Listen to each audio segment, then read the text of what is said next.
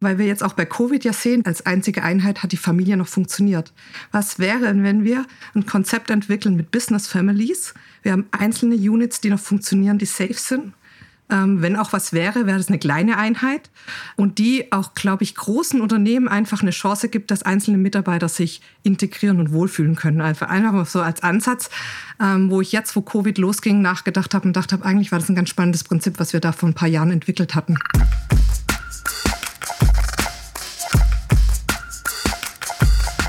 Herzlich willkommen zu einer neuen Folge Zukunftszeichen Podcast. Mein Name ist Stefan Lingner. Heute habe ich eine Anwärtin der Schönheit eingeladen. Zu Gast in Heilbronn im Lingner Lab ist Anna Philipp, Architektin. Mit ihr möchte ich mich über die Schönheit in der Architektur, aber auch über Architektur als Erfolgsfaktor und deren Auswirkungen auf Mensch und Unternehmen unterhalten. Und ich hoffe, immer mit einem herzlichen Lächeln. Hallo Anna, herzlich willkommen. Hallo Stefan, vielen Dank für die Einladung. Genau, ich stelle dich noch mal kurz vor. Nach deinem Architekturstudium an der Hochschule für Technik in Stuttgart und in Zürich und einer ausgezeichneten Diplomarbeit warst du ein paar Jahre in anderen Büros und hast dann 2005 die Geschäftsführung der Philipp Architekten, das Büro der Philipp Architekten übernommen. Und 2015 ähm, wurdest du in den renommierten Bund Deutsche Architekten BDA berufen. Da wird man wohl berufen, wie ich gelesen habe. Aber nun schauen wir nach vorne was muss Architektur für dich in der Post-Corona-Ökonomie im Kern erfüllen? Ja, das ist spannend und das betrifft uns, glaube ich, klar gerade alle. Und ich finde es ganz spannend, wenn wir zurückschauen erstmal, ähm, bevor wir nach vorne schauen, weil wir das ja aus der Architektur und aus der Vergangenheit kennen. Wir hatten große Cholera-Pandemien in London. Ähm, wir kennen Hausmann in Paris, der reagiert hat auf katastrophale Umstände und dann Stadtkultur entwickelt hat, Straßen verbreitert hat. Wir kennen das selbst sogar aus dem Bauhaus. In der Bauhauskultur, das war eigentlich eine Reaktion auf das, ähm, die Industrialisierung. Das heißt, wir hatten plötzlich einen Anstieg in der Stadt, weil wir sehr viel Arbeiter in die Stadt bekommen haben und dadurch extrem unhygienische Verhältnisse in der Stadt hatten. Und Bauhaus hatte ja diese große Überschrift Licht, Luft, Sonne, mhm. um im Prinzip dieser mit der Architektur dieser Hygiene, ähm, diese Hygiene zu fordern in der Stadt. Wir hatten die ersten Wohnungen mit eigenen Bädern, die für Arbeiter möglich waren, etc. etc. Und ich denke, das ist Aufgabe guter Architektur, auf solche Umstände zu reagieren und Lösungen zu bringen. Und ich finde dabei ist irgendwie wichtig, dass wir so zwei Grundurmotive haben, die uns bewegen, was zu tun. Das eine ist die Angst und das andere ist die Liebe. Also wenn wir darauf mhm. eingehen, das ist jetzt vielleicht weit weg von der Architektur, aber ich finde es wichtig bei dem Aspekt, weil ich glaube, dass Angst immer eng macht, wenn wir reagieren. Angst löst ja gerade auch ganz viel, die Pandemie löst ja ganz viel Ängste aus. Ich glaube aber, dass Liebe und Fürsorge in der Reaktion, wie wir jetzt in der Architektur handeln, dass wir sagen, wir wollen die Umstände verbessern mit dem, was wir architektonisch machen können, kreative Räume öffnet und weitet. Und ich, genau, ich glaube, das ist genau das, was wir in so einer Situation jetzt brauchen.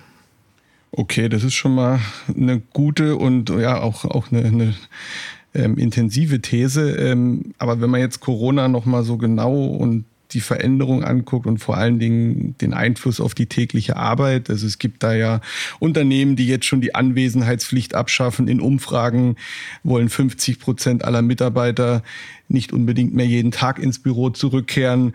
Ähm, und das können wir auch durch unsere eigene kleine Umfrage bestätigen. Da sind sogar über 60 Prozent ähm, auch so Aussagen, dass Produktivität, Qualität, Zusammenarbeit eigentlich größtenteils gut funktioniert. Bei der Kreativität, da ähm, wird es wohl ein bisschen schlechter bewertet, dass man da den gleichen Stand erreicht und natürlich auch ist es aber immer so ein komisches Gefühl, was mitschwingt. Das habe ich auch gemerkt. Und, und was bedeutet diese ganze Entwicklung für die ganzen Unternehmenszentralen, für die Bürofläche, für den Arbeitsraum der Zukunft? Ja, das wird spannend. Es wird sicherlich nicht mehr so sein, wie wir es seither gekannt haben. Also diese, ähm, dieses, was jetzt gerade passiert ist, ist ja wie ein großer Feldversuch. Dieses Thema von jetzt auf nachher alle im Homeoffice. Mhm. Hätte ja keiner geglaubt, dass das überhaupt funktioniert. Was natürlich aber ganz andere Herausforderungen hat. Das heißt, die Frage ist natürlich, wie müssen äh, Unternehmen jetzt gebaut werden? Wie viel Fläche brauchen sie wirklich noch? Wie viele Mitarbeiter bleiben im Homeoffice? Weil Homeoffice natürlich, sehen wir auch, extrem viele Vorteile hat. Sagen wir mal, wir sparen Zeit. Wir haben natürlich auch in der Stadt weniger Verkehr. Ähm, ich glaube aber, ähm, es hat auch Nachteile, weil die große Frage wird sein, wie bilden wir Team? Ich glaube, dieses, wie, wie kommen wir noch zusammen im Unternehmen? Also ich glaube einfach, der virtuelle Raum kann viel abdecken aus dem Homeoffice raus, aber Er kann sicherlich nicht. Das ist, ich vergleiche das immer so, wenn wir miteinander Abendessen und wir sitzen am Tisch gemeinsam, hat das eine andere Qualität, wie wenn wir uns virtuell treffen und jeder isst für sich. Und ich glaube, das dürfen wir dabei nicht vergessen. Ich glaube, das ist in der Strategie wichtig zu denken, ähm, wie kriegen wir eine gute Mischung jetzt hin. Vielleicht kommt zu den We und Me Places jetzt das Homeoffice noch dazu, aber es braucht auf jeden Fall diesen, diesen Ort, wo wir uns noch treffen, wo wir uns wirklich begegnen im Zufall. Ich glaube, in der Büro, wie wir Büro planen, wird's eine wird es was Neues geben. Wir hatten ja ganz viel diesen Open Space jetzt in aller mhm. Munde von Google und Apple, die uns das vorgemacht haben. Die ganzen Startups, diese coolen Räume mit dem Tischkicker. Es ist ja spannend, dass es schon vor Jahren eine Umfrage gab, dass die meisten Mitarbeiter das gar nicht möchten, sondern dass der Wunsch der meisten eigentlich nach einer Einheit ist von drei bis acht Personen. Und ich denke, wenn wir jetzt an Covid denken, dann ist es vielleicht auch die bessere Lösung, kleinere Einheiten zu bilden und nicht mehr das Großraumbüro, in dem sich auch der, der Raum, der wahrscheinlich sehr von Angst geprägt ist, sondern zu sagen, wir bilden kleinere Zellen mhm. und müssen da in, im Unternehmen umdenken, wie wir planen wir Büros als Architekten. Ähm, ich finde ganz spannend, wir haben vor vier, fünf Jahren einen Wettbewerb gewonnen für ein großes Unternehmen und wir haben es mit dem Ansatz gewonnen, dass wir damals eine neue Struktur entwickelt haben, ähm, weg von dem Open Space Office, dass wir gesagt haben, die Familie wäre eigentlich eine gute Einheit und haben ein Konzept entwickelt, entwickelt das wir Business Families genannt haben. Das heißt, wir bilden im Büro nicht Teams, sondern jedes Team ist im Prinzip eine Business Family, die wir zusammenbringen, ähm, die einen eigenen Space hat, der im Prinzip einem Wohnraum gleicht, wo mhm. ich im mhm. Prinzip arbeiten kann, gemeinschaftlich arbeiten kann, wo es aber auch dieses ähm, Treffen am Tisch gibt, wo ich miteinander essen kann, wo ich das in Anführungszeichen Wohnzimmer habe und so eine kleine Unit habe, mit der ich zusammenlebe, weil wir jetzt auch bei Covid ja sehen, als einzige Einheit hat die Familie noch funktioniert.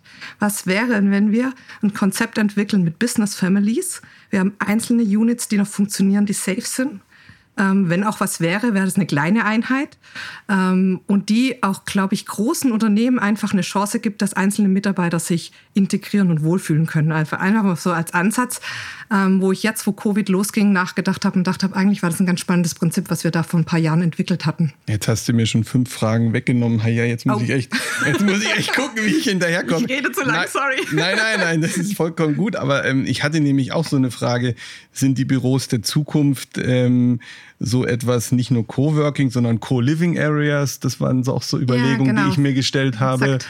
weil wir auch gesagt haben, ja, vielleicht gehe ich punktuell für einen gewissen Zeitraum zusammen, löse ein Problem ja. und gehe dann wieder auseinander. Das sind ja auch so eine Fragestellung.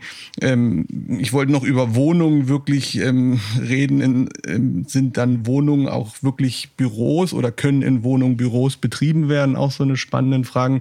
Aber äh, das ist natürlich ein interessanter Blick mit diesem Familie, mit dem Pott, mit der Organisationseinheit. Da geht es ja auch bei Unternehmensorganisationen darum, wie verändere ich Organisationsformen? Sind es wirklich diese kleineren Pots, die Themen bearbeiten und dann im Großen wieder Projekte zusammenführen? Also da, also so stelle ich mir, von daher finde ich das echt spannend, auch Architektur in der Firma in Zukunft vor? Und dann ist natürlich auch klar, welche Rolle spielt die Kantine in Zukunft, glaube ich, ist für dich eine kleine äh, banale Frage, oder? Ja, also ich glaube, wir brauchen die Orte. Ich glaube, diese Tischgemeinschaft, das ist eine Kultur, die wichtig ist von Unternehmen, weil ich glaube, mhm. auch wenn wir an die jüngere Generation jetzt gerade denken, die sind, da ist diese Work-Life-Balance extrem wichtig. Deshalb auch diese Idee bei den Business Families, dass wir sagen, es gibt diesen Tisch und ich esse zusammen. Und dann mhm. ist die mhm. Frage, gibt es die große Kantine noch oder gibt es die punktuell oder breche ich das runter in, in, das, in die kleinere Unit rein? Gemeinsam kochen zum Beispiel. Gemeinsam kochen. Das sind all diese Sachen, die extrem wichtig sind und wo ich auch glaube, dass viele innovative Lösungen entstehen eigentlich an der Stelle. Ich sage auch immer dieses Prinzip der Kaffeemaschine in einem Büro. Es ist extrem wichtig, wo platziere ich die Kaffeemaschine, weil es dieses zufällige Aufeinandertreffen von Mitarbeitern generiert. Mhm. Und oft in diesem zufälligen Zusammentreffen finden wir die Lösungen, weil der eine Mitarbeiter erzählt das Problem und der andere weiß einen Input und nicht an dem Moment, wo ich einfach an meinem Tisch sitzen bleibe. Und das ist, finde ich, auch ein bisschen die Gefahr von wenn wir zu stark so eine Homeoffice-Kultur vorantreiben, weil ich einfach glaube, dass diese kreativen Momente uns verloren gehen, die wichtig sind von der Unternehmensentwicklung und um Unternehmen innovativ nach vorne zu bringen. Problemlösungen, interdisziplinär. Mhm. mhm. Ähm, genau. Aber dann ist es schon so, dass man eigentlich Begegnungen in Zukunft neu inszenieren muss. Ja. Das kann man eigentlich schon zusammen wie ein Theaterstück ähm, in einem Raum neue Kontaktpunkte ja. setzen, die teilweise auch mit dem einen oder anderen Abstandsregeln vielleicht konform sind, aber trotzdem ja. Begegnung und Aussprache und Dialog ermöglichen. Auf alle Fälle. Ich glaube, das ist auch ein Qualitätszeichen. Es ist ja ganz spannend, dass es gab eine Umfrage, dass ganz viele Mitarbeiter sich, wenn man sich entscheiden müsste, mehr Gehalt oder schönere Räume, die sowas mhm. Ermöglichen, würden die meisten sich für die schöneren Räume mit diesen Möglichkeiten ähm, entscheiden anstelle von dem höheren Gehalt. Was ich sage, so, weil das, es geht um, wir verbringen so viel Zeit in Büroräumen, ähm, dass wir da eine Wertschätzung entgegenbringen unseren Mitarbeitern. Deshalb finde ich das einen ganz wichtigen Punkt zu sagen, wie gestalten wir, wie inszenieren wir Büro dass es aber nicht inszeniert kommt, sondern natürlich. Ich denke immer, also es geht nicht um Copy-Paste. Ich ich, ich mag es überhaupt nicht, wenn wir jetzt alle diese Startup-Kulturen kopieren und es passt aber nicht zu einer Unternehmenskultur, sondern ich glaube, man muss jedes Unternehmen einzeln anschauen und sagen, wer bin ich, für was stehe ich und was sind meine Mitarbeiter und wie sieht der perfekte Raum für meine Mitarbeiter aus. Mhm. Ja, da können wir nachher nochmal drauf zu sprechen, wenn man so Unternehmenskultur und Architektur nochmal im Detail betrachtet. Aber was mich jetzt nochmal so in interessiert, wie kann man auch architektonisch dieses doch irgendwie digitale Online-Treffen mit persönlichen Treffen kombinieren? Sind es für dich auch andere Raumszenarien, die da entstehen? Gibt es diesen großen Videokonferenzsaal oder horche ich überall mit, wenn ich nicht im Büro bin? Also was ist Technologie für dich in der Architektur? Ja, das ist spannend. Und vor allem, das entwickelt sich ja unglaublich schnell. Wir haben ja jetzt auch in den letzten Monaten einen Riesensprung gemacht, ähm, was da alles möglich ist und welche Vorteile das hat. Also gefühlt haben wir einen Riesensprung gemacht, in der Kompetenz der einzelnen Kollegen vielleicht nicht so, vielleicht. aber so lernt man halt, ganz ja, klar. So lernt wir hatten auch halt. nicht viel Übungszeit jetzt. Wir hatten nicht so viel, wir mussten nee. einfach ran. Ja. Wir mussten einfach machen und das funktioniert ja dann auch. Das ist ja spannend, wenn es sein muss. Also ich, ich glaube, das ist ein Feld, das wir jetzt echt erarbeiten müssen das ganz sagt, das wird uns auch nicht mehr verlassen, das wird wichtig werden, ähm, wo wir einfach überlegen müssen, wie binden wir das ein. Also ihr müsst auch Digital- oder Technologiekompetenz aufbauen, ja, oder? Total. Als Architekt. Ja, natürlich. Ja, also ist so. Home, also Smart Home oder Smart Building ist jetzt nicht mehr nur irgendwie der schöne Schalter Nein. oder die Klingelanlage, sondern genau. da muss schon mehr her. Ne? Da muss mehr her, da muss mehr passieren. Das ist definitiv okay. jetzt so. Und das Verlangen, das wird ja auch gefordert. Das ist ja, ja. spannend. Also das ist ein Bedürfnis. Aber da habt ihr noch keine Projekte, die in die Richtung schon gehen, nee, oder? Noch nicht. Noch das nicht. ist zu frisch jetzt. Also ich mhm. muss wirklich sagen, da kam jetzt ein Aufwachen und das ist natürlich jetzt für Architektur ist natürlich immer ein Prozess. Das weißt du ja selber. Das dauert natürlich ein bisschen. Aber ich denke, dass wir das, ähm, das ist ein Auslöser jetzt gewesen, der uns jetzt begleiten wird. Mhm. Ganz gut passt dazu auch, was die Agentur zum Goldenen Hirschen gemacht hat. Sie hat eigentlich für sich in einem Leitfaden die Arbeit neu definiert. Sie sagen nicht New Work, sondern Work New, wie wir in Zukunft arbeiten werden. Und da habe ich nur so zwei Punkte rausgegriffen. Da steht einmal, Arbeit ist kein Ort. Zusammenarbeiten heißt nicht mehr zwangsläufig zusammensitzen. Das ist mal, finde ich, eine ganz klare, plakative Aussage. Aber da steht auch, das Büro bleibt ein wichtiger oder relevanter Ort. Ins Büro kommen wir, nee, so rum war es. Ins Büro kommen wir, wenn es radikal relevant wird. Da steckt, glaube ich, auch eine Menge drin, was ein Büro im Endeffekt in, in Zukunft für, für Aufgaben hat. Ne? Ja, das ist so. Wenn ich ganz ehrlich bin, wenn ich das höre, macht es mich ein bisschen traurig. Also, mhm. weil ich echt, glaube ein Teammensch bin und ich liebe es, mit meinen Mitarbeitern zusammen zu sein. Ähm, und wenn ich mir vorstelle, es geht verloren. Also ähm, ihr seid alle noch im Büro? Wir sind alle im Büro. Mhm. Wir sind, also wir haben auch Glück, wir haben Platz, wir sind in diesem alten Schloss, wir haben Quadratmeter. Mhm. In ähm, Waldenburg, genau. In Waldenburg, genau. Mhm. Und haben Dann habt ihr noch einen Standort in, in, in Frankfurt. Frankfurt, genau. Frankfurt ja. Mhm. genau. Ähm, wir sind alle im Büro geblieben. Es ging einfach, weil wir genug Platz hatten. Ähm, das ist, glaube ich, ein Thema, dass wir genug Platz brauchen.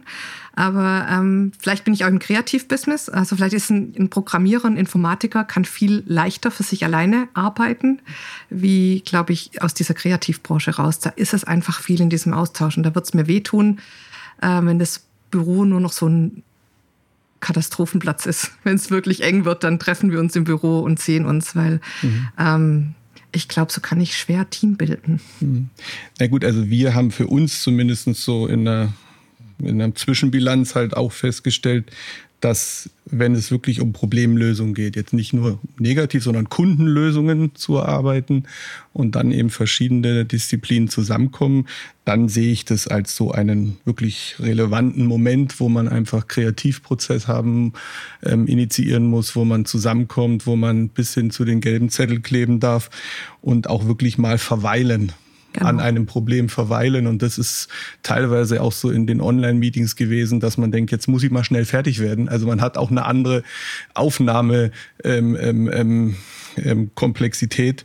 Und ähm, von daher glaube ich, das wird schon spannend zu beobachten sein. Selber bauen wir auch hier bei uns jetzt gerade um. Die ein oder anderen Räume werden eher zu großen Versammlungen und Begegnungsstätten als irgendwie kleine individuelle Büros. Clean Desk ist natürlich irgendwo auch so ein Thema, aber das gab es ja auch schon vorher.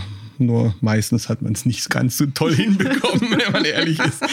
Ähm, die Schreibtischschublade war dann doch sehr mit privaten Sachen gestückt und was sicherlich auch wichtig ist. Deswegen, ähm, dann habe ich noch mal so ein paar Begriffe. Ähm, ja, Büro als Raum für Identifikation, das ist vielleicht noch so etwas. Freunde gemeinsam erleben und Kulturreflektor oder Bildner. Das mhm. fand ich auch spannende mhm. Begrifflichkeiten in dem mhm. Zusammenhang. Ja, absolut. Ich finde es extrem wichtig, dass wir uns um Raum kümmern, dass Raum ein Ausdruck ist von dem, wer wir sind. Es gibt von Christian Morgenstern das schöne Zitat, zeige mir, wie du baust und ich sage dir, wer du bist. Ich denke, das sollte ein Unternehmen nutzen. Also du baust aber oft und dann bist du eigentlich ein, ja, ein, auch genauso ein Zuhörer und ein Übersetzer eigentlich als Architekt. Ja, ne? exakt. Hm. Ich glaube, das ist ein, ein, Interpretieren, ein Mensch wahrnehmen, das was ich immer sage.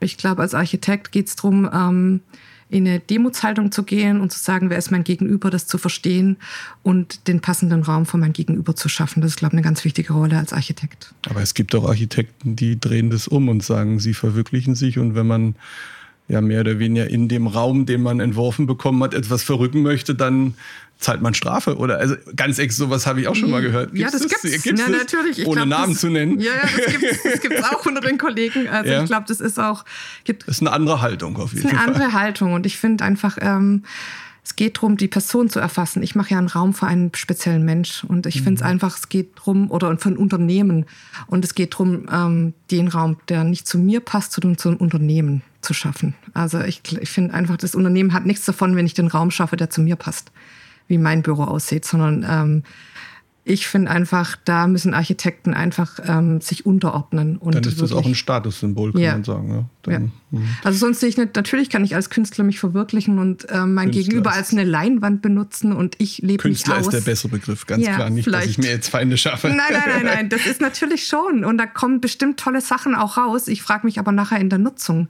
ist derjenige, der es dann hat, ist er glücklich? Mhm. Und ich denke, Architektur muss dem Mensch dienen. Mal so eine ganz banale Frage, wenn, wenn du jetzt vor der Pandemie geplant hast und jetzt demnächst anfängst zu bauen, planst du neu? Musst du neu planen? Oder überdenken zumindest? Überdenken sicherlich. Wobei, ähm, wenn ich meine Projekte jetzt durchgehe, auch die Büro oder Unternehmen, die wir gerade planen, die sind schon so geplant, weil wir vorher schon diese Haltung hatten. Ich habe ja vorher erzählt, wir haben für uns schon dieses Konzept von Business Families entwickelt gehabt vor fünf Jahren und haben das umgesetzt jetzt in der Konsequenz, weil wir einfach davon überzeugt sind und merken jetzt einfach, in der Pandemie eigentlich ist es ein richtig guter Lösungsansatz, der funktioniert, weil er die kleine Zelle hat und weil er auf ganz viel anspricht, was wir, glaube ich, brauchen. Also von daher war das vielleicht jetzt ein glücklicher Zufall für uns, dass wir schon auf der, auf der Linie waren. Ähm, aber es werden sicherlich Punkte dazukommen. Eine Sensibilisierung. Ich denke auch in dem, was für Materialien wir benutzen. Ich denke, da wird sich was verändern im Bau. Wenn wir an Hygiene denken, welche Oberflächen sind geeignet, welche Oberflächen sind für den öffentlichen Raum nicht so geeignet. Das sind sicherlich Themen, die man, die man nochmal berücksichtigen muss. Und, und wenn man jetzt auch so dieses neue Bauen oder das neue Bauen betrachtet, Blue Building ist so ein Begriff, der, der mir eben in der Recherche auch untergekommen ist. Ähm, Green Building, Blue Building, was, was, was macht das mit der Architektur? Ist jetzt die Zeit von Blue Building gekommen? Oder vielleicht erklärst du die Begriffe erst ja, nochmal ja. genau. Weil ja, ja, genau. ja, genau. Also Green Building geht es ja um einen ökologischen Architekturansatz. Im Blue Building, da sprechen wir von einer Kombination von Ökologie und Ökonomie. Also Nachhaltigkeit, dass wir sehr bewusst mit allem, mit den Ressourcen umgehen, ähm, was wir machen, sehr effizient arbeiten, ähm, wobei ich muss sagen, einfach für mich, das sind jetzt natürlich die Begriffe sehr toll, aber ich finde einfach, ähm, für mich ist eigentlich ein grundsätzlicher Ansatz, wie ich an Architektur rangehe. Das heißt, dass ich mit einem sehr ganzheitlichen und individuellen Ansatz an ein Projekt rangehe. Also das ist eine Grundhaltung, die ich, glaube ich, richtig finde, dass wir die in der Architektur haben.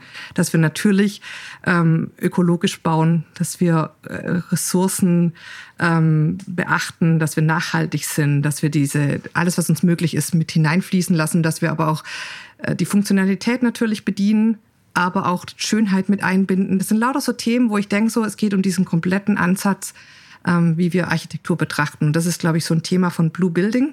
Und ja, deshalb, glaube ich, hat es auch seine. Die Nutzer auch im Mittelpunkt stehen. Die Nutzer also stehen im Mittelpunkt, genau. Hm. und dass wir vielleicht auch eine Flexibilität mit reinbringen, zu sagen, ein Gebäude kann reagieren, mhm. weil wir vielleicht, vielleicht erleben wir solche Dinge noch viel öfters. Ähm, vielleicht bauen wir nicht mehr so starr, sondern ähm, schaffen dem, der das Gebäude baut, mehr Flexibilität in seiner Nutzung, dass er reagieren kann. Das wäre natürlich so eine Wunschvorstellung zu sagen, okay, ähm, weil unsere Gebäude, das ist natürlich das Thema der Architektur. Wir bauen Gebäude und das ist nicht für fünf Jahre, sondern das, was wir machen, wenn es gut läuft, steht das Gebäude 100 Jahre und beeinflusst den Stadtraum oder den Lebensraum von Menschen. Ja, da denke ich gerade an ein Projekt, was wir mal so projektiert haben, die Einhornfarm. Mhm. Ja. Ähm, mit großen, flexiblen Schiebewänden ja. in einer alten, ähm, ähm, was war das, mit einem alten Kuhstall? Kuhstall, Scheune, Scheune. Kuhstall, ja. Genau, also, wunderschön. Äh, da, da, da wären wir, glaube ich, auch nochmal diese kleinen Cluster oder sowas. Das wäre, okay, da gerate ich ins Schwärmen. Ja, das darf auch sein. ich auch. ähm, nee, also wenn man jetzt nochmal so aus, aus, also so auch als Konsequenz aus der Krise ähm, wird es ja immer mehr gemischten Nutzungsraum oder Nutzungskonzepte geben. Also diese, diese mischfunktionalen Architekturen, die kommen oder werden kommen, wenn man in die Städte guckt. Die Büros werden definitiv nicht mehr alle mit Schreibtischen benutzt werden können. Was, was, wie entwickelt sich da ähm, ein Stadtbild in Zukunft? Was verändert sich da? Ähm, wie sieht Wohnraum aus? Das hatten wir ja am Anfang. Ist es irgendwann alles Co-Living Areas oder was liest man da in der Branche oder was, wie unterhält man sich darüber? Ja, also ich glaube ganz fest, dass sich da was verändern wird. Wir haben momentan die Situation, dass wir in den Städten die großen Bürotürme haben. Das heißt, morgens ähm, die Menschen pilgern in die Stadt rein und gehen abends, weil einfach Wohnen in der Stadt City im Herz zu teuer ist, in die Vororte zurück. Ähm, ich glaube, dass Arbeit und Wohnen viel mehr zusammenrücken wird jetzt. Ähm, durch das Thema Homeoffice und diese ganzen Möglichkeiten, die sich daraus ergeben. Das heißt für mich aber auch, dass das große Fragezeichen für Unternehmen, muss ich noch in der Stadt sein? Brauche ich noch so große Flächen? Brauche ich diese teuren Flächen? Ähm, wo siedle ich mich an als Unternehmen? Gehe ich an diesen Ort, wo meine Mitarbeiter wohnen? Oder schaffe ich überhaupt vielleicht ähm, so unter dem Gedanke, die Idee, wenn wir, wenn wir in den, die Hochschulen in der USA anschauen, dieser Campus-Gedanke, wäre es nicht eine Lösung, dass wir das, was Unternehmen vielleicht an Bürofläche an teurer sparen, ähm, zu investieren in Wohnraum vom Mitarbeiter und dadurch eine Möglichkeit zu schaffen, dass im Prinzip dieses Wohnen und Arbeiten an einer Stelle möglich ist und dass vor allem der Wohnraum sich einfach grundsätzlich ändern muss. Weil ich glaube, wenn wir in die Städte schauen, wir haben diese Single- und kleinen Wohnungen für Kleinfamilien, die es ja eigentlich kaum möglich machen, ähm, Homeoffice zu machen. Wir haben keine ja, Balkone, wir haben keine... Wir haben zu wenig Wohnraumqualität, ähm, wo ich glaube, wenn wir das Thema Homeoffice verstärken, muss sich grundsätzlich das Thema, wie sieht Wohnungsbau aus und was sind die Reaktionen? Ich glaube, wir brauchen mehr Platz. Es muss mehr Raum geben für den Bewohner, dass er es wirklich leben kann. Ja, da, da denke ich auch an den vorletzten Post ähm, Podcast mit, mit Ona Hawks, Zukunftsforscherin. Und da hat sie auch über vertikale Wohnwelten, Flexibilität, einen neuen Blick auf dieses ähm, Mikrowohnen ähm, gegeben und vor allen Dingen auch diese Veränderung des öffentlichen Raums, der viel mehr Platz braucht. Ja? ja. Also ich glaube, das ähm, ähm, sind spannende Blicke, die man darauf haben kann. Ähm, und dann gab es auch sowas wie so ein, ähm, die Idee oder das Konzept einer 15-Minuten-Stadt. Okay. Spannend. naja, dass man halt eben wirklich ähm, in 15 Minuten alle ähm, ähm, ähm Besorgungen und Kontaktpunkte mit Fahrrad oder zu Fuß eben erreichen kann. Ja. Das ist ja dieser Campusgedanke. Ja, das ist dieser Campusgedanke. Ich finde es aber auch spannend, dass es jetzt so Tendenzen gibt oder Vermutungen, dass vielleicht das Landleben auch wieder interessanter wird. Ähm, dass wir sagen, okay, Familien, die sich Wohnraum ja noch kaum leisten können, wenn das Thema Homeoffice wieder stärker wird, kann ich mir natürlich vielleicht auch als Familie erlauben, auf das Land an den Bach zu ziehen und ich kann mir noch eine Immobilie leisten.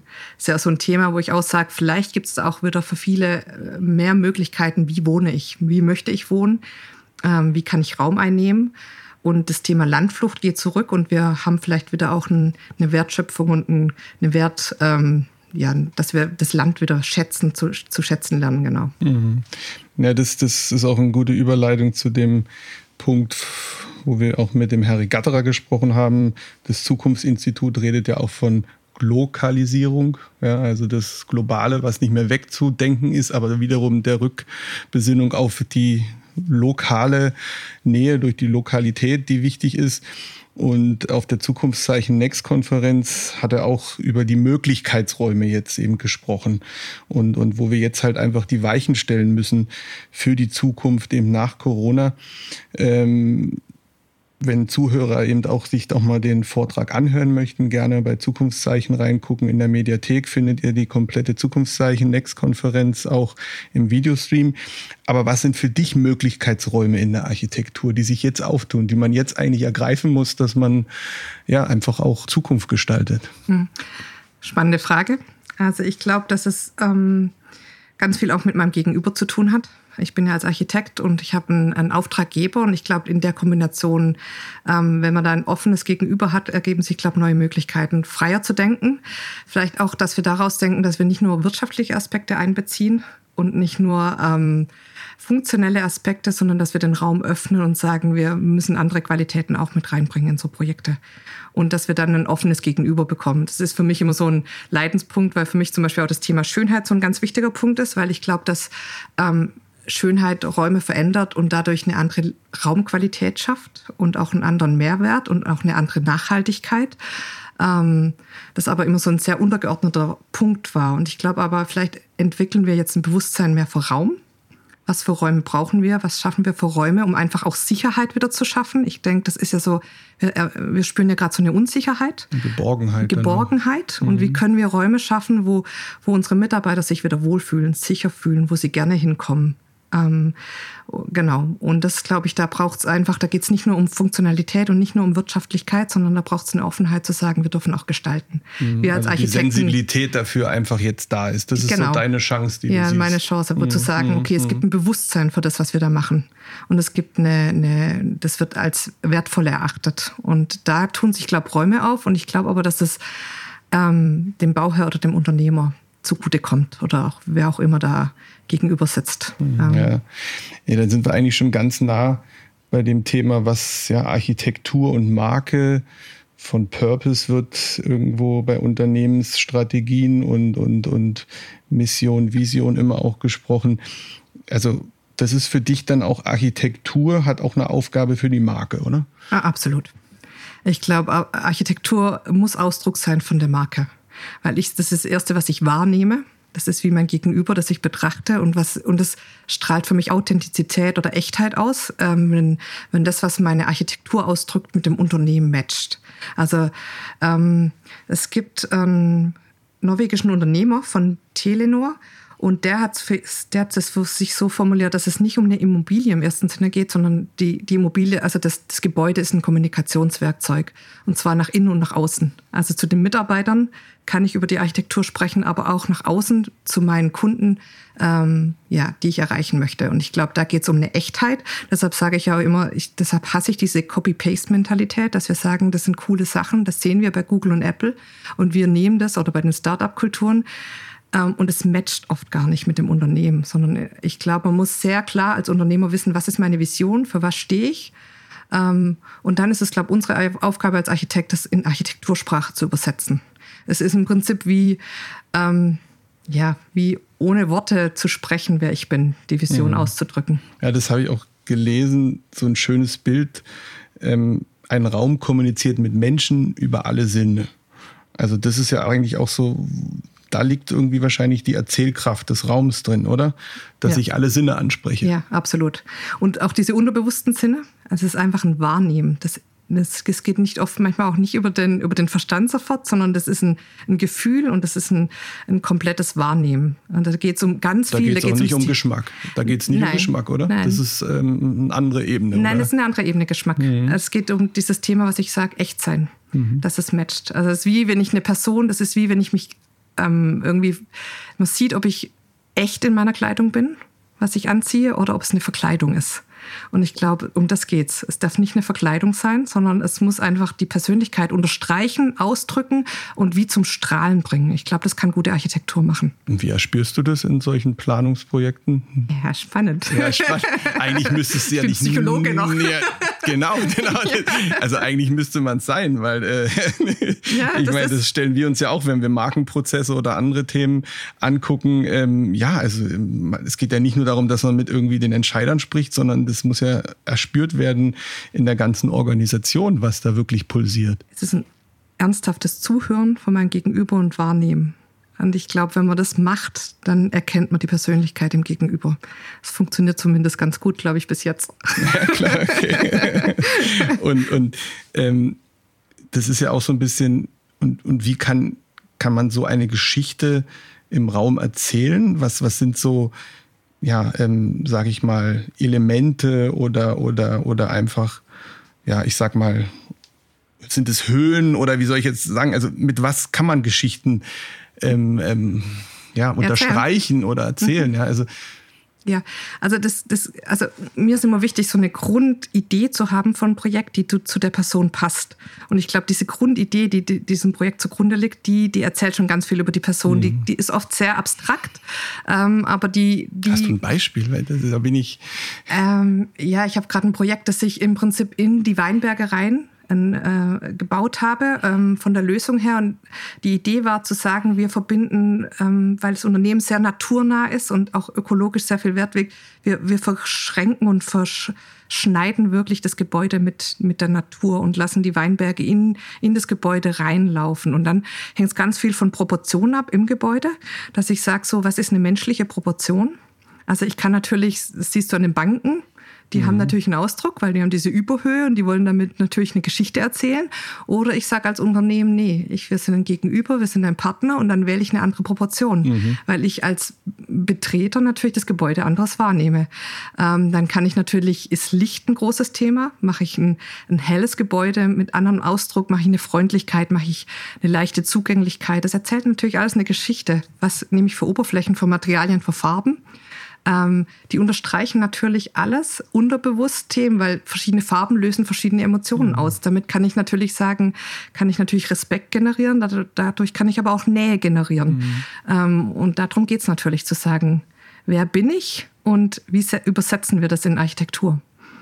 Also wir fühlen, riechen, schmecken, spüren und hören und sehen. Also Absolut. so kann man alles eigentlich genau. ähm, auch unterbewusst wahrnehmen und, und, und dann merke ich schon, wenn ich ein Gebäude betrete, ob ich mit denen gerne arbeite oder nicht. Ja, ja also. Das, das, geht uns der Ideal. Nein, das, ja, ist, das geht uns ja, wirklich so. Das, man kann sich, glaube ich, da gut hineinversetzen. Ja, sieht es auch bei Restaurants. Ist also Banken gutes, ist für mich ein gutes Beispiel. Bank ist ein gutes erstmal irgendwie genau. so von oben herab und erstmal buff. Ja. Und ein Gerichtshof. Ein Gerichtshof. Da kommst du rein, das mhm. hat, einen ganz, hat einen eigenen Ausdruck. Ist die mhm. Frage, ob der so sein muss kann man natürlich Vielleicht. hinterfragen. Also ist natürlich so, aber es gibt so verschiedene Themen oder ein Krankenhaus und es sind lauter Themen, wo, ich, wo man natürlich auch die Frage stellen darf, ist es richtig? Mhm. was wir einen Ausdruck haben. Aber wenn wir jetzt individuell planen, deshalb sage ich so, ist dieses individuelle Planen so wichtig. Ich meine, eine große Leidenschaft von dir ist ja auch, ähm, dass du dich so nachhaltig für die Renaissance der Schönheit einsetzt oder die Schönheit in der Architektur einsetzt. Was heißt es für dich? Was ist Schönheit? Ja, das ist, das ist so dein Herzensthema. Das ist mein Herzensthema, als für mich auch. ja, ich kämpfe wirklich um die Schönheit in der Architektur, weil ich werde ganz oft mit konfrontiert mit dieser Frage, warum waren früher Häuser so schön, wenn wir an die Renaissance denken? Mhm. Warum ist Architektur heute oft, empfinden wir als seelenlos? Das ist ganz oft, was, was ich gefragt werde, warum ist Architektur so kalt und warum empfinden wir die so? Und ich mache jetzt wirklich mal eine Klammer um diese 20 Prozent exzellente Architektur, Leuchtturmprojekte wie eine Elbphilharmonie, die es natürlich gibt. Aber wenn wir diesen Großteil von Architektur anschauen, empfinden wir das ja alle, dass es ja, dass da was fehlt, dass uns da was verloren gegangen ist. Und ich glaube, das ist die Schönheit. Und ich glaube, das hat seinen Ursprung in der Moderne. Also wenn wir zurückdenken, Bauhaus, da gab es über Louis Sullivan hat diesen großen Satz formuliert, Form follows Function. Mhm. Das hat dazu geführt, dass wir, ähm, wir waren vorher in einer Balance von Funktion und Schönheit. Das ist ja die Aufgabe, was Architektur ausmacht. Ich habe eine funktionelle Aufgabe, die ich erfüllen muss. Und es geht um eine Balance, aber dazu noch Schönheit. Und durch diesen Satz Form follows Function gab es eine Verschiebung hin zur Funktion und die Schönheit wurde untergeordnet. Und was viele nicht wissen, ist, dass es heute im Architekturstudium immer noch so ist an unseren Universitäten. Okay. Also ich hätte ja eine große Leidenschaft dafür, dass wir ähm, Lehrstühle für Ästhetik wieder einrichten an Architekturuniversitäten, dass wir nicht nur unseren Studenten beibringen, wie wir funktionell arbeiten, sondern dass sie auch lernen, über Schönheit nachzudenken. Und da ist uns was verloren gegangen. Und ich, ich finde aber gerade, wir sind in einer Umbruchphase, ähm, dass Schönheit wieder Raum bekommt in der Architektur. Ist das vielleicht auch ein Möglichkeitsraum, der jetzt ja, wieder entsteht? Das meinte ich vorher, mh, genau. Mh. Dieser Schönheitsraum, der jetzt aufgeht, dass da ein Bewusstsein kommt, weil ich glaube einfach, ähm, Schönheit eine ganz wichtige Rolle hat. Ein, ein, schöner Raum hat etwas Lebensbejahendes und der hat einen positiven Einfluss auf Menschen da drin. Also es ist nicht egal, ob ich in einem hässlichen Raum sitze oder in einem schönen Raum. Das, wacht, das macht mit dem Mensch was, der da drin ist. Ähm, von daher finde ich das so ein, so ein extrem wichtiges Thema, dass wir das zurückgewinnen. Diese, diese Orte von Schönheit. Ich sage immer, Schönheit ist, ist wie ein Ort, den man nicht mehr verlassen möchte. Und es ist doch eigentlich der Traum von allen, dass wir solche Orte finden, an denen wir einfach bleiben wollen. Da gibt es jetzt, glaube ich, auch einen ganz aktuellen Film, den du gedreht hast, ähm, über dein erstes, ähm, ja, über das erste Willenprojekt für deinen Bruder, glaube ich. Ja, genau. Äh, 2004 habt Vier ihr habe es genau. gebaut, genau. Und, und jetzt habt ihr da, glaube ich, ähm, seit heute ist irgendwie auf YouTube und eurer Webseite der ja, so ein kleiner Rückblick, was, was du damals gedacht hast und, und, und wie Architektur jetzt noch funktioniert, auch im Werden der, der Generationen. Ähm, das kann man sich gerne anhören, weil ich finde, da kommt es auch nochmal sehr schön rüber, wie, wie ein Raum auch ähm, ja, zum Sein oder wie du sagst, einfach genau. ist und zum Verweilen und, und damit auch ja, ein bisschen dem Alltag entfliehen und, ja. und Energie tanken. Ne? Ja, ich finde einfach, wir funktionieren so stark. Wir haben so viel Druck in dem, was wir tun. Und ich glaube, dass Orte der Schönheit Orte sind, an denen ich auftanken kann und die ich brauche, um wieder in Balance zu kommen. Und deshalb glaube ich, dass es ganz arg relevant ist, dass wir da wieder zurückkehren. Ich finde, es gibt einen ganz tollen Film von Roger Scruton über Why Beauty Matters. Das ist ein englischer Philosoph. Ähm, da ist mir das so bewusst geworden, weil er spricht drüber, wenn wir zurückdenken an zum Beispiel so 70er Jahre Betonbauten, Bürogebäude, da fällt jedem bestimmt so ein schönes Bild ein vor Augen. Und ähm, wenn die Gebäude einfach nur funktionell gebaut sind für diese Funktion Büro und es verliert seine Funktion, die Gebäude sehen wir gerade massenhaft, die verweisen, weil niemand mehr die will. Wenn wir jetzt ein Gebäude funktionell und schön bauen, also wie eine Kirche. Ich war jetzt gerade in Antwerpen und da war zum Beispiel eine alte Kirche um ähm, gewidmet in ein Restaurant. Das schönste Restaurant, das ich je gesehen habe. Aber Gebäude, die funktionell und schön sind und sie verlieren ihre Funktion und sie sind aber schön, werden sie immer wieder eine neue Funktion finden. Und wenn wir über den Punkt Nachhaltigkeit nachdenken, finde ich, ist das extrem wichtig. Und dann bekommt Schönheit nochmal einen viel höheren Wert, dass wir mit so einem Bewusstsein reingehen, weil, weil wir was schaffen, was einfach äh, eine lange, ähm, lange andauern kann und Bestand hat. Mhm. Ich meine, du hast jetzt Gebetshaus, habe ich mir hier noch notiert, notiert dass das Gebetshaus in Augsburg, so ist richtig, Umbau eines ehemaligen Fitnesscenters Centers, ähm, zu einem modernen Gebets- und Gästehaus. Was, was, was ist da denn passiert? Ja, ja, genau. das ist eine lustige Aufgabe, ja. ja.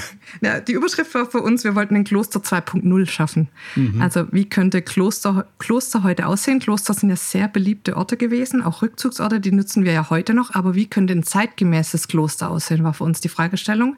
Habe das mit einem guten Freund gemacht, mit dem Dr. Johannes Hartl. Und der hatte irgendwie, konnte dieses alte Fitnesscenter erwerben. Und dann haben wir gesagt, wir bauen das um und wir ergänzen das auch mit Neubauten. Und haben da ein sehr, haben sehr viel Wert auf Kreativität und Schönheit gelegt in dem Umbau, um zu sagen, ähm, das hat einen Wert. Es ist nicht umsonst. Also wir haben eine Kapelle geschaffen, ein schwarzer Raum, wo einfach ein goldenes Kruzifix drin, Kruzifix drin schwebt oder also ganz spezielle Räume, sehr, sehr, sehr wild und sehr bunt. Aber mhm. einfach zu sagen, Menschen können, haben, können einen Ort finden, wo sie eine Auszeit nehmen können. Und wie kann mhm. das heute modern aussehen? Ah ja, okay. Aber wenn man dich da so, so schwärmen hört, dann ist das eigentlich deine Mission, Schönheit. Ja. Ja, definitiv. Ja, das ist gut. Nein, ich wollte es nur noch mal auf. Ja. Äh, und, mein und, Herz brennt für das Thema, ja. ja. Und, und, du, und dann eint natürlich dieser Anspruch auch alle deine Entwürfe. Also ich versuche das einfach zu schaffen, weil ich einfach denke. Also man kauft Schönheit bei dir oder man bestellt Schönheit? Oder wie, wie kann man das? Nein, nein, ich, äh. nein, man gestaltet mit mir zusammen Schönheit. Das ist super, ja, das hört sich viel also, besser an. Also es ist mir das ist ein partnerschaftliches Ding, weil ich, äh, mhm. ich mache nicht mein Ding, sondern das ist ein, ich darf mit jemand begleiten und mit ihm zusammen den Ort für ihn schaffen, an dem er diese, diesen Ort des Auftankens findet. An dem Ort, wo er, ich sage ja immer, der Ort, wo man sein darf. Und die Schönkonferenz, die habe ich noch ähm, ja, in Gesprächen mit dir irgendwie noch nicht persönlich erleben dürfen, aber du hast mir davon erzählt und auch ein Buch geschenkt. Wie ist es dazu gekommen? Ja, hast du die mit initiiert oder, oder die Idee? Ja, ja. Wie ist die entstanden? ja, das ist ein Projekt von Freunden. Also wir haben einfach jahrelang geträumt ähm, von so einer schönen Konferenz. Ähm, unser Herz war eigentlich zu sagen, ähm, wir haben meistens Konferenzen für vielleicht Designer und Architekten, wir haben Konferenzen für Musiker, Philosophen treffen sich, aber wir haben es nicht interdisziplinär warum, machen wir nicht einen Ort, ein paar Tage, wo wir uns treffen und von allen Seiten alle äh, Künstler zusammenbringen, die das Thema Schönheit auf ihrem Herz haben. Das heißt, wir hatten vor zwei Jahren jetzt Stefan Sargmeister, ähm, den Grafiker aus New York da. Wir hatten Wim Wenders mit Donata Wenders da. Wir hatten Michael Patrick Kelly da von dem Musikbereich. Wir hatten klassische Künstler da. Wir hatten Philosophen da. Ich durfte auch mitsprechen. Und wir haben das von allen Seiten beleuchtet. Und es war das war wie ein Aufatmen. Das war wirklich was, was man erleben musste, weil auch die Menschen, die zusammenkamen, kamen natürlich, es waren Künstler aus allen Bereichen und es hat so eine Atmosphäre gegeben. Da war wirklich Kreativität da in der Energie Luft, da war Energie ja. da. Das mhm. hat uns und das sind ähm, auch Verbindungen entstanden, die heute noch bestehen, wo ich sage, so, das ist unglaublich, was da entstanden ist. Wir hatten einen, den besten Geigenbauer Deutschlands da, Martin Schleske, ein Lettering-Künstler, Stefan Kunz. Also ganz querbeet, von jung bis alt und haben über das Thema nachgedacht. Genau. Und jetzt wäre die zweite angestanden, aber da war leider Corona mhm. und hat uns die leider durchkreuzt. Aber ich denke, dass das nicht die letzte war. Aber da war euch wichtig, dass ihr auch wirklich die ja, persönliche Verordnung und nichts Digitales kann das ersetzen. Ja, das hat man auch dort gemerkt. Mhm. Also das war einfach es dieses... stand auch nicht zur Diskussion, da irgendeine virtuelle Konferenz daraus zu machen. Nein, das stand nicht. Weil das, also was wir wahrgenommen haben, war einfach, dass es viel aus diesem direkten Austausch auch entstand. Dieser eins mhm. zu eins Begegnung miteinander und des Wahrnehmens. Ähm, daraus ist eigentlich mehr entstanden. Deshalb war es für uns einfach zu sagen, okay, wir hätten es jetzt virtuell machen können, aber ich glaube nicht, dass die gleiche Atmosphäre entstanden wäre. Mhm. Und dafür ist es uns, glaube ich, zu kostbar dieses Ganze, was da entstehen kann, um zu sagen, wir müssen das jetzt machen, sondern wir machen das aus dem Herz, ähm, dass dass Schönheit das Zentrum ist und dass es uns verbindet und dass wir was schaffen, was einen Zusammenschluss bringt. Ich finde es immer so spannend, im Bauhaus gab es diesen Gedanke schon. Das war ja auch dieser interdisziplinäre Zusammenschluss von Künstlern und diese Kraft, die aus diesem mhm. entstanden, das ist, fasziniert mich. Das ist, finde ich, unglaublich, wenn ich sage, wir arbeiten nicht alleine, sondern wir kommen zusammen und befruchten uns gegenseitig. Kannst du mit anderen Architekten zusammenplanen? Oder, oder ja, Im Büro mache ich es ja. ja. Nein, aber wenn ich da so raushöre, könntest du dir vorstellen, du, du, du kreierst ein Haus mit diesen unterschiedlichsten kreativen Köpfen. Was ja, wird da rauskommen? Du, du ich habe jetzt ein Projekt daraus entstanden, dass, dass ich mit dem Lettering-Künstler Stefan Kunz zusammen ein okay. Projekt mache, dass wir in einem Projekt von mir er mit reingeht. Ja. Oder dass ich jetzt dieses Filmprojekt ist daraus auch entstanden, weil ich einen, einfach einen jungen Filmemacher, der da war, hat mit mir zusammen dieses Filmprojekt gemacht. Und, äh, und so befruchtet sich das, glaube ich. Mir geht es, glaube ich, natürlich, wir Architekten miteinander, aber spannend finde ich einfach, wenn ich jetzt mit dem Geigenbauer was zusammen mache. Was kommt denn da raus? Also weißt du? Eine andere Oberflächenhaptik auf jeden Fall. Ja, ein genau. anderer Klang, vielleicht eine andere Auch Akustik. Eine andere, ah, definitiv. Ich glaube, die Akustik wird besser. Genau, muss ich mal zum Tonmann gucken. Hallo? genau. eine andere Akustik. Nee, also ja, also das sind. Weißt du, das ist ich, spannend. Das ist, ich glaube, das löst dieses Querdenken aus. Weil wenn du dich nur mit deinen Leuten triffst, wir denken ja ähnlich zumindest. Spannend und befruchtend wird es ja, wenn wir, wenn wir querdenken. Und ich denke in einen anderen Bereich rein, der vielleicht gar nichts direkt mit mir zu tun hat, oder kommt mit meinen Aspekten. Und vielleicht finden wir zusammen, machen gemeinsam ein Projekt.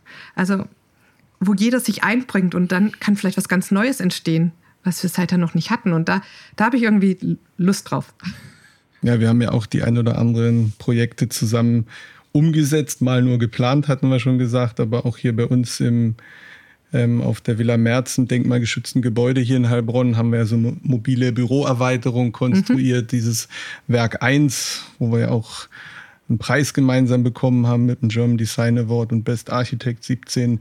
Also das sind schon ähm, einfach schöne Projekte, die für mich auch immer, ähm, und, und das kann ich nur so zurückgeben, auch dieses Zuhören, was du gesagt hast, das spürt man, dieses Übersetzen von einem Wunsch oder von einer Vision, von einem manchmal gesponnenen äh, Zeichnung, die man irgendwo hin skizziert, ähm, weil Architektur ist ja nicht nur Entwerfen, sondern ist ja auch Statik, Konstruktion und dann noch irgendwie muss es ja auch da hochgehieft werden. Wir werden auch ein paar Bilder dazu nochmal ähm, auf der Seite veröffentlichen. Ähm, also das sind schon spannende Herausforderungen. Aber es war ein gutes Beispiel von gutes Miteinander, was wir hatten hier in dem Projekt, dass sich das die Idee nach vorne gebracht hat, weil es ein ich finde immer, es ist ein Ping-Pong-Spiel. Es ist ein mhm. Miteinander an einem Projekt, an einer Idee entwickeln. Also deshalb fand ich es, was wir hier verwirklicht haben, ein tolles. Und das heißt, er hat ja genug Anerkennung bekommen, aber da haben wir gemeinsam auch wirklich Der Baubürgermeister hat zugelassen, das muss ja, man auch dazu sagen. Das war auch noch ein Experiment. Äh, vielleicht ist uns die Buga, die ja 2019 in Heilbronn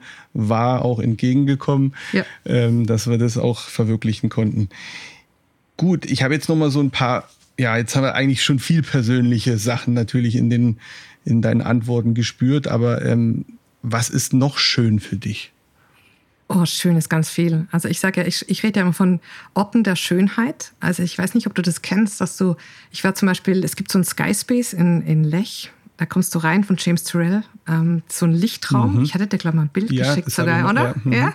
Aber den Link müssen wir auf jeden Fall nochmal teilen. Wir, ja, das ist super, das lohnt sich für alle. Aber ich finde diese, es gibt vieles, was schön ist. Es, ähm, aber mir geht es um diese Orte der Schönheit. Und wenn man die findet, die sind für mich faszinierend, weil ich habe immer das Gefühl, wenn ich an so einem Ort bin, ähm, wie fast, ich beschreibe es immer, ich habe immer das Gefühl, ich löse mich auf.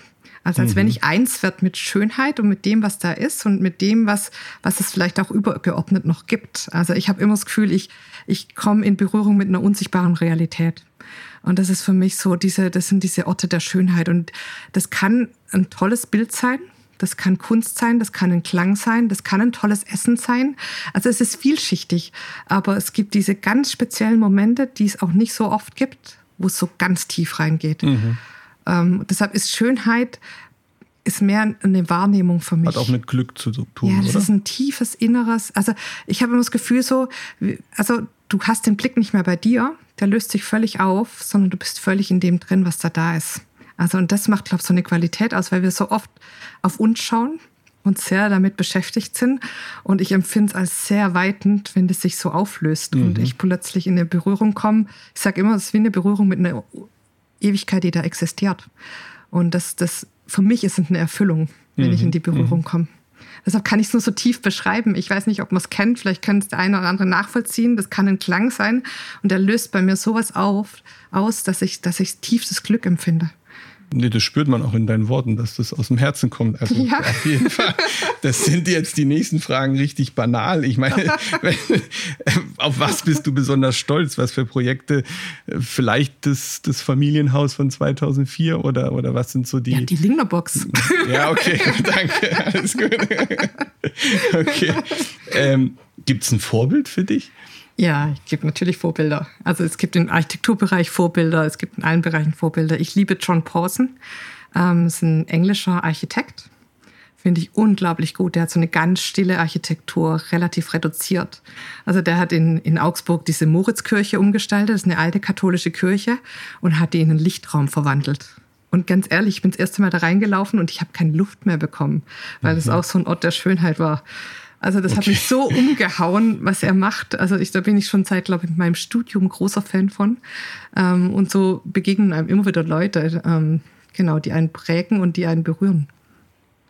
Was macht es mit dir, wenn ich dich die Transformationsarchitektin nennen würde? ja. Ich weiß auch, es ist mir beim Zusammenschreiben der Fragen irgendwie gekommen, wenn Wie ich. Kommt dir denn so ein Gedanke, dass du mich weiß so nennen ich nicht. Ich habe gegoogelt und dann gab es da so wenig, dann fand ich das spannend. Ja. nein, so einfach gedacht, ist es dann nicht. nenne ich mal die Anna, die Transformationsarchitektin. Nein, nein, das hat schon. Stefan. Nein, das hat schon ein bisschen anderen Hintergrund. Aber also. was macht es mit dir? Findest du das? Ja.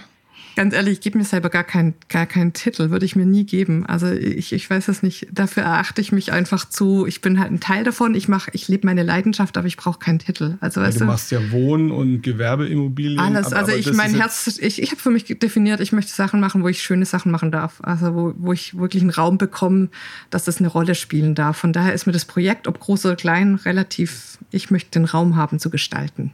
Du hast ja auch mal die Villenmacherin genannt. Das ah, ja, das war ein Fehler. Das war ein Fehler. Warum? Nein, nein, nein, nein ich, ich liebe Wohnhäuser zu bauen. Ja, okay. Das heißt, ich, halt, ich finde, es schränkt mich nur ein, weil ich, ich mache natürlich auch Büro, also wie ich gesagt habe, es ist mir zu eng.